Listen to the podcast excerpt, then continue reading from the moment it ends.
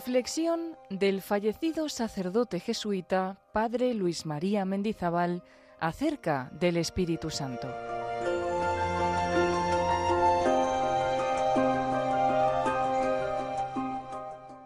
El corazón de Cristo nos da el Espíritu Santo. Veíamos cómo Jesús anunciaba que Él comunicaría el Espíritu Santo. Yo os lo enviaré de junto al Padre.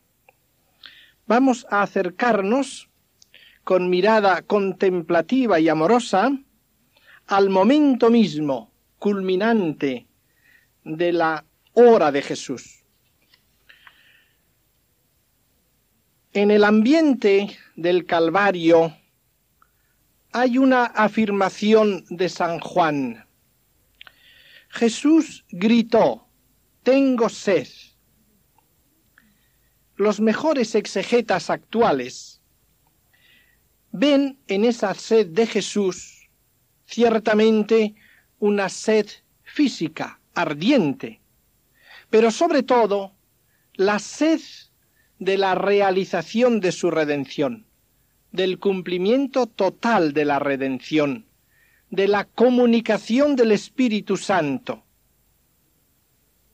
Ven en San Juan unida la sed a la comunicación del Espíritu. Jesús tiene pues sed de que se cumpla. Por eso, según otros de los evangelistas, Jesús gritará después, consumatum est, se ha cumplido en San Juan esa sed suele estar vinculada al espíritu. La sed de Jesús en la escena de la samaritana. Sed de que aquella mujer tenga fe en él, reciba su palabra, que se haga luego en ella espíritu. Y también el grito de Jesús en la fiesta de los tabernáculos. El que tenga sed, que venga a mí y beba quien cree en mí. San Juan termina la escena del Calvario con esta frase misteriosa, e inclinando la cabeza, entregó el Espíritu. Ese inclinar Jesús la cabeza significa el acto supremo redentor.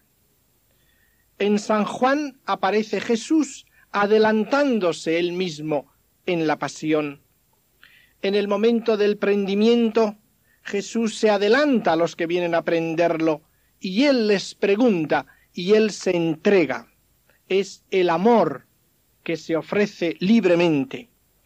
Y en el momento de la muerte, Jesús se adelanta a la muerte, inclina la cabeza antes de que la muerte le derribe. Es Él, pues, el que libremente inclina la cabeza en un acto de amor, en un acto de aceptación, en un sí que podríamos llamar cósmico, total, pleno, a la voluntad del Padre. Inclinando la cabeza, ¿a quién? En San Juan tenemos insinuado hacia quién inclina Jesús la cabeza. Nos recalca el evangelista que al pie de la cruz estaba María, su madre, y Juan, el discípulo amado.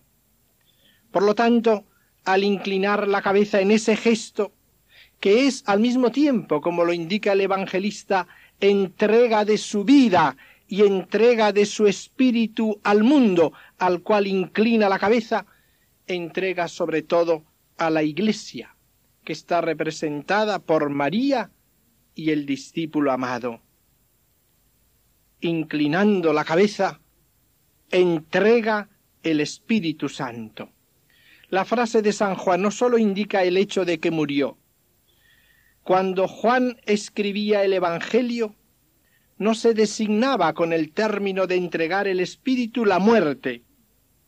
Indudablemente Juan quiere decir mucho más.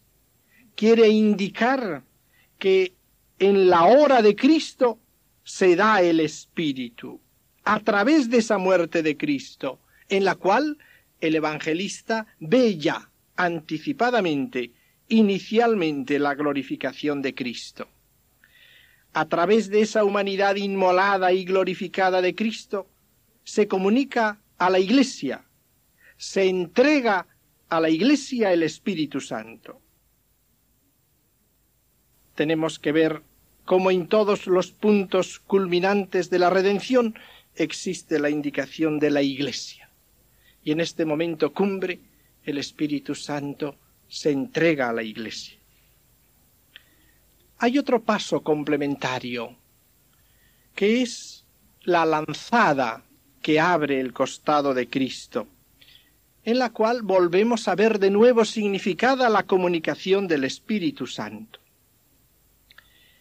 En el capítulo 19, versículos 33 a 37, introducidos con la solemnidad que usa San Juan cuando quiere significar la presentación de una revelación fundamental, de un hecho trascendental, se nos dice cómo en aquel día solemne, que era un sábado grande, víspera del día solemne de la Pascua, recalca que él lo ha visto, que él dice la verdad, que así sucedió para que se cumpliese la escritura.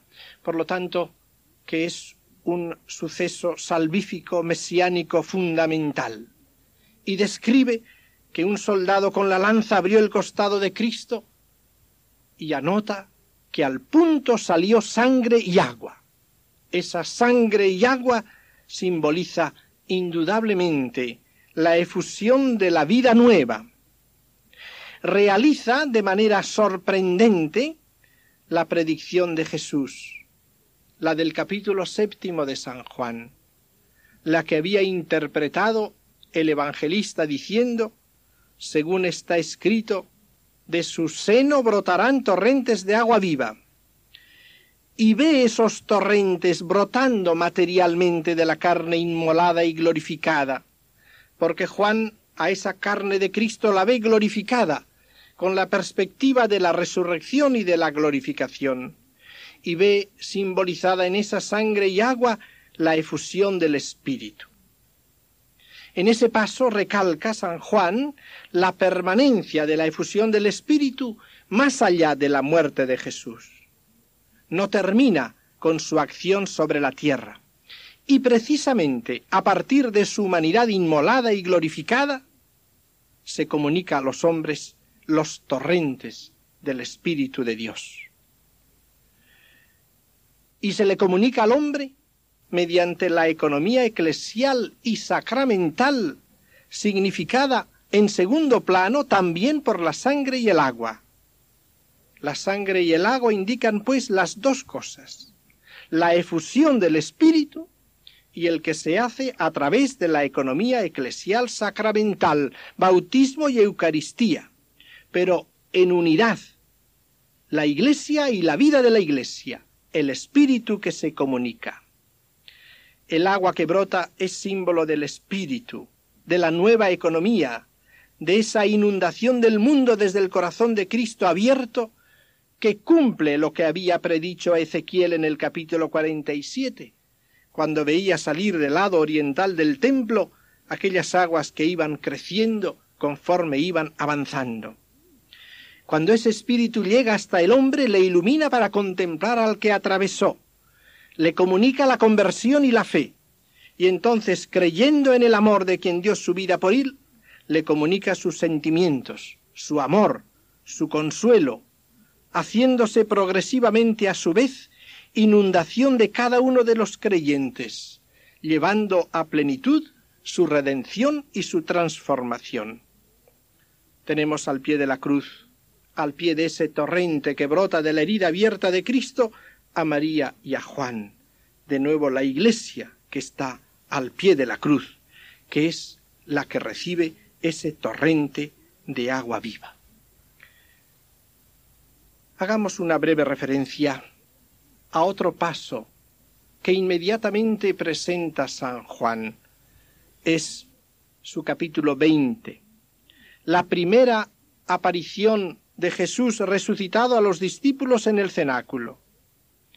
Juan, refiriéndose a este momento, recalca que Jesús se puso en medio de ellos, con lo cual nos indica la situación definitiva de Cristo en medio de la Iglesia por su glorificación, que les mostró las manos y el costado, referencia de nuevo a la escena central del Calvario, las manos y el costado abierto, y luego añade, sopló sobre ellos, indicando esa comunicación, ese aliento del resucitado, esa comunicación del Espíritu Santo, mientras les dice explícitamente, recibid el Espíritu Santo. De nuevo Cristo comunica el Espíritu a los apóstoles, a la Iglesia. Y llegamos así a Pentecostés. Pentecostés es el momento solemne culminante que sigue y complementa la ascensión de Jesús al cielo. Conviene unir este hecho de Pentecostés a la ascensión del Señor, como lo hace San Pedro en el capítulo segundo de los Hechos de los Apóstoles, llamando esa especie de Pentecostés intratrinitario misterioso, que es la explicación de lo que está sucediendo en aquel momento sobre aquella multitud que ha sentido venir sobre ella el Espíritu Santo. Dice San Pedro en aquel discurso, a este Jesús resucitó Dios, de lo cual todos nosotros somos testigos. Exaltado pues por la diestra de Dios, y habiendo recibido del Padre la promesa del Espíritu Santo, ha derramado esto que vosotros veis y oís, habiendo recibido la promesa del Espíritu Santo. Con eso nos introduce en aquella unción de la humanidad. El momento de lo que llamaríamos la divinización de esa humanidad. La unción realizada por la comunicación plena, absoluta, transformante del Espíritu Santo. Ese momento maravilloso que luego se realiza derramando esto que vosotros veis y oís. Esto es fruto. Es pues la unidad entre la ascensión y Pentecostés, en la glorificación del Señor. Y de nuevo ese Pentecostés viene sobre la Iglesia, sobre los apóstoles con María, como también en el Calvario estaba María con Juan, y sobre todos ellos desciende, y ya queda en la Iglesia. La Iglesia se convierte en ese lugar del Espíritu Santo, se le da a la Iglesia. Podríamos decir aplicando la palabra del Bautista, cuando dice que vio el Espíritu que bajaba y descansaba en Jesús, y anuncia, y yo he visto que este es el que bautiza en el Espíritu Santo. Podríamos justamente también, contemplando el momento de Pentecostés y la iglesia sobre la cual baja el Espíritu y descansa sobre ella, podríamos también nosotros testimoniar como el Bautista. Y hemos visto que esta es la que bautiza en el Espíritu Santo. La Iglesia tiene ya al Espíritu Santo. Se convierte en el lugar privilegiado del Espíritu Santo que se le ha dado. Toda esta visión de Cristo glorificado, de Cristo inmolado glorioso, que está comunicando continuamente a la Iglesia y a los miembros de la Iglesia su espíritu en don perpetuo, en don estable, lo vemos expresada en el Apocalipsis capítulo 22. Sabemos que el Apocalipsis es como la teología de la historia, de la vida de cada uno de nosotros, como la dimensión trascendente de la vida del hombre y de la vida de la Iglesia. Y en ese capítulo 22 aparece el Cordero junto al trono de Dios como inmolado. Es Cristo inmolado glorioso. Y del trono de Dios y del Cordero, como inmolado glorioso, brota el torrente que transforma la ciudad, que hace del desierto un paraíso.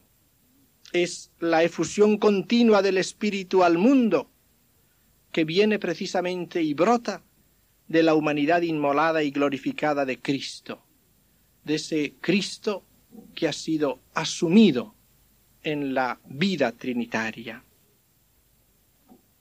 Ahí tenemos la verdad fundamental que San Juan quiere recalcar a través de todos estos pasos. La verdad fundamental es esta, que de la carne inmolada y glorificada de Cristo se expande sobre los hombres el Espíritu de Dios. Mejor quizás todavía. Decíamos que del corazón de Cristo se nos comunica el Espíritu Santo, porque, como indicábamos, esa comunicación no es a manera de una acción exterior, sino es amando como comunica el Espíritu Santo. Como procede del Padre y del Hijo por amor, así también se comunica al hombre del Padre y del Hijo y de la humanidad de Cristo que ha sido asumida, que esta es la obra maravillosa de Dios. La humanidad misma de Cristo es asumida como coprincipio de la comunicación al mundo del Espíritu Santo, como coprincipio de amor, que amando, alentando con su corazón humano, da el Espíritu para que con él alentemos y amemos. Como dice Jesús en la oración sacerdotal, para que el amor con que me amaste esté en ellos y yo en ellos es pues profundamente verdad que el corazón de Cristo nos da el Espíritu Santo. Cristo envía así el Espíritu como lo había prometido de junto al Padre. Cristo y el Padre, como único principio, nos comunican el Espíritu. Lo envían de manera que su amor humano es asumido como coprincipio de la comunicación al mundo del Espíritu Santo. Esto quiere decir que su corazón palpitante de amor humano, que su corazón en cuanto a realidad total del amor de su humanidad glorificada, es coprincipio de esa comunicación al mundo del Espíritu Santo. Y por cierto, no como un coprincipio que una vez actuó, sino como continuo coprincipio de continua comunicación del Espíritu Santo. Y Cristo así como cabeza informa con espíritu vital a todos los miembros de su cuerpo. Pero esa donación del espíritu que Cristo realiza en Pentecostés no se da simplemente a cada uno como directamente, aisladamente, sino Cristo infunde el espíritu en la iglesia. El espíritu se da a la iglesia, se confía a los apóstoles, para que la Iglesia lo comunique, para que nosotros seamos también instrumentos de comunicación del Espíritu. El orden establecido es que a través de los hombres poseídos por el Espíritu, el Espíritu se comunique a los demás. También nosotros, cristianos, somos ungidos por el Espíritu. El Espíritu desciende y descansa sobre nosotros y al llenarnos nosotros de espíritu, de esa manera misteriosa para nosotros incomprensible, nos hacemos también en nuestro grado coprincipios de la comunicación del Espíritu Santo. Es un misterio. Trataremos de entrar un poco en él. El Espíritu lo realiza en nosotros. Pero coprincipios instrumentales, derivados, pero coprincipios de la comunicación del Espíritu a la humanidad. De ahí nuestra enorme responsabilidad de comunicar el Espíritu, de ser comunicadores de Espíritu Santo. Y de ahí también que el mundo deseoso de Espíritu nos lo pida a nosotros, lo pida a la Iglesia, lo pida a cada uno de los que creemos en Él. Aquel grupo de gentiles que sentía sed de ver a Cristo, de entrar en contacto con Cristo, se acercaron a los apóstoles, diciéndoles, queremos ver a Jesús.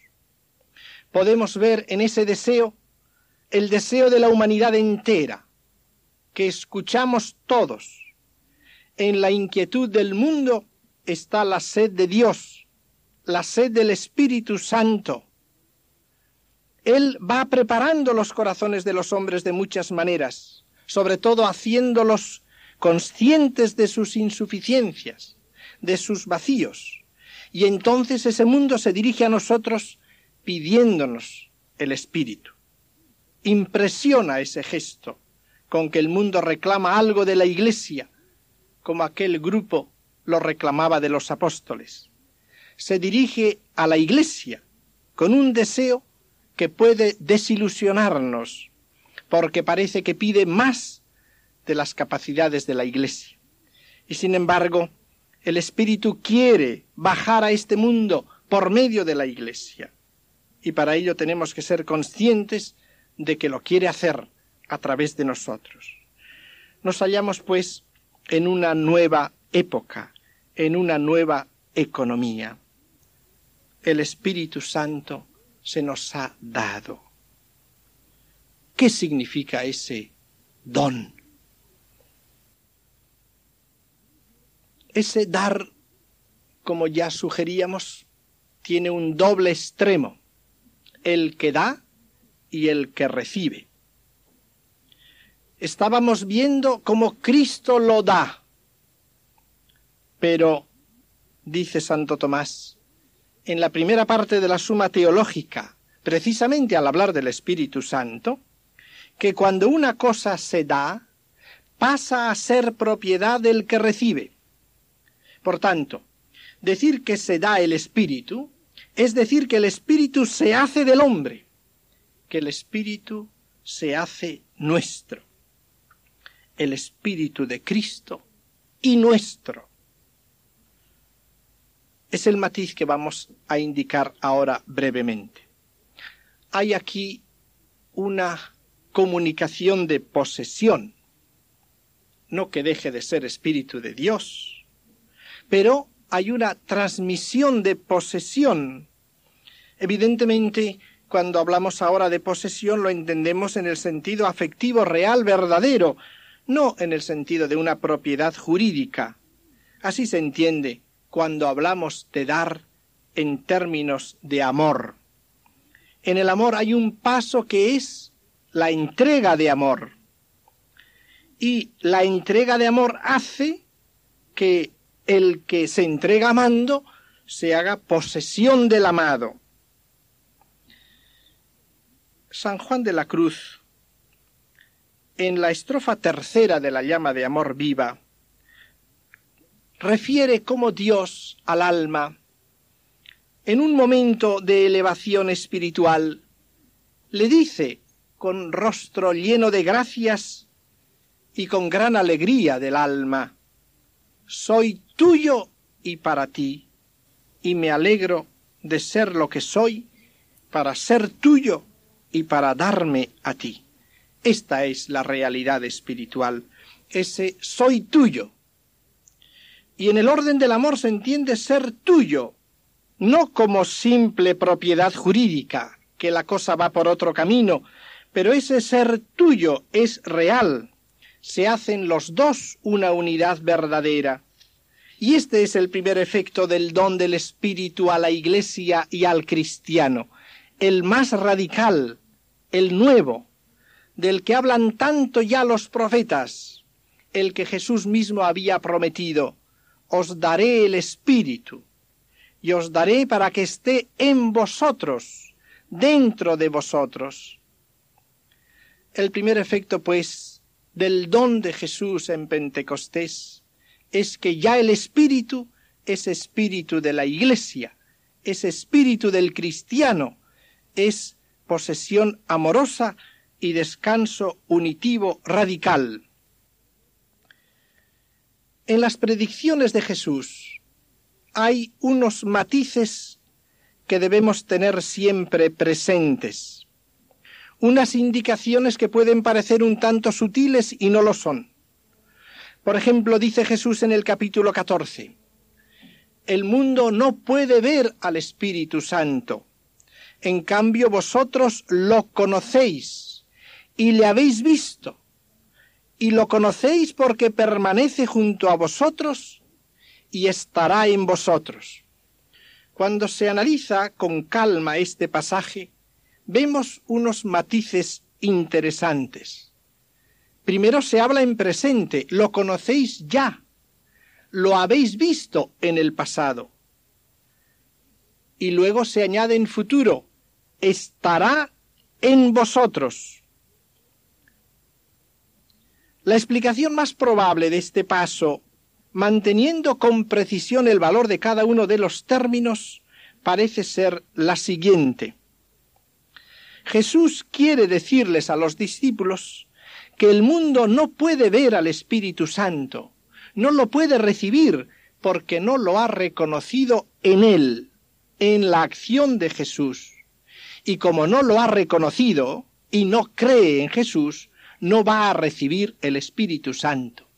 En cambio vosotros sí los, lo habéis visto, lo conocéis, lo habéis visto en Cristo, lo habéis visto en las acciones de Jesús, lo conocéis, está a vuestro lado en la persona de Jesús, en la acción de Jesús, en la obra de Jesús, permanece junto a vosotros, en cuanto que está en Cristo y Cristo está junto a ellos.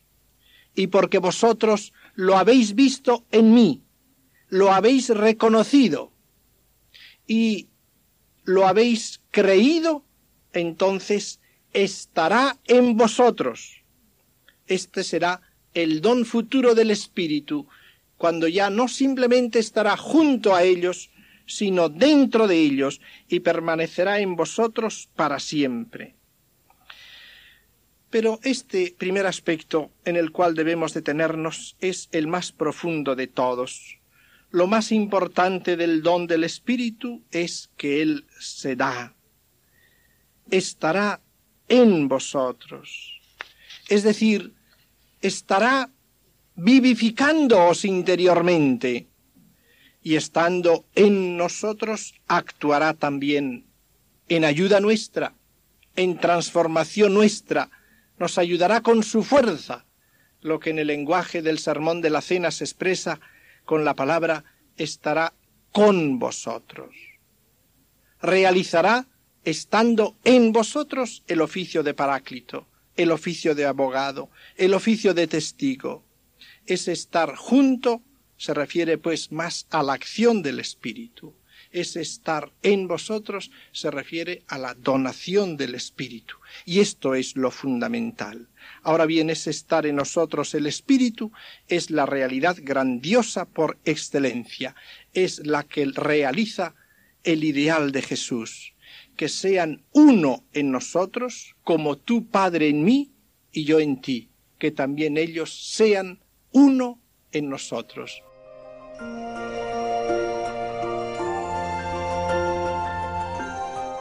Así finaliza en Radio María una de las reflexiones del fallecido sacerdote jesuita, padre Luis María Mendizábal, acerca del Espíritu Santo.